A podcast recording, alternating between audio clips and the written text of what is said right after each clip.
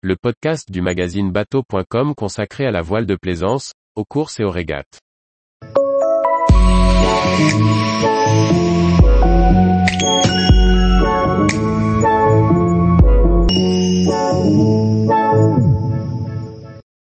Golden Globe Race, Simon Curwen à l'ancienne sur la trace des marins de son enfance. Par Olivier Chauvin. Parmi les concurrents de la Golden Globe Race 2022, on compte un Britannique discret mais affûté, Simon Curwen. Sa préparation et celle de son bateau ne doivent rien au hasard, et son palmarès laisse à penser que nous pourrions entendre parler de lui. Les héros d'enfance de Simon Curwen se nommaient Francis Chichester et Robin Knox Johnston. Il avait juste 8 ans lorsque ce dernier est rentré de son tour du monde en solitaire.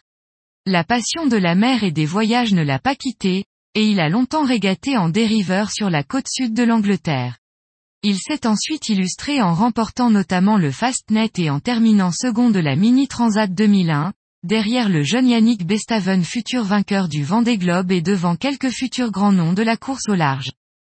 À 62 ans, Simon Curwen a jugé qu'il était temps d'assouvir son rêve de tour du monde, en course et avec les moyens de navigation décrits dans les récits de mer de son enfance. Pour cela, il a acquis Clara, un Biscay 36 dessiné par Alan Hill et construit en 1976, à quelques centaines de mètres de son domicile britannique. Simon Curwen n'est pas un velléitaire. Lorsqu'il lance un projet, il le fait à fond et ne néglige aucune phase de la préparation. Pour commencer, il navigue à bord de son nouveau bateau et ce n'est qu'au terme des 2000 milles de qualification qu'il entreprend, en connaissance de cause, un profond refit du bateau au chantier Natioting à Hennebon. Huit mois de chantier auront été nécessaires pour convertir ce bateau de croisière en une unité capable d'affronter les mers du Sud. La baille à mouillage dite paraît au profit d'une crash box. Les varangues et les cadennes sont fortement renforcées. Le mât est remplacé ainsi que l'ensemble du gréement, ce sloop est regréé en cotre par l'adjonction d'un second étai. La barre à roue est remplacée par une barre franche. Un régulateur d'allure Windvane est installé. Les coffres de cockpit sont scellés. La descente reçoit une solide capote.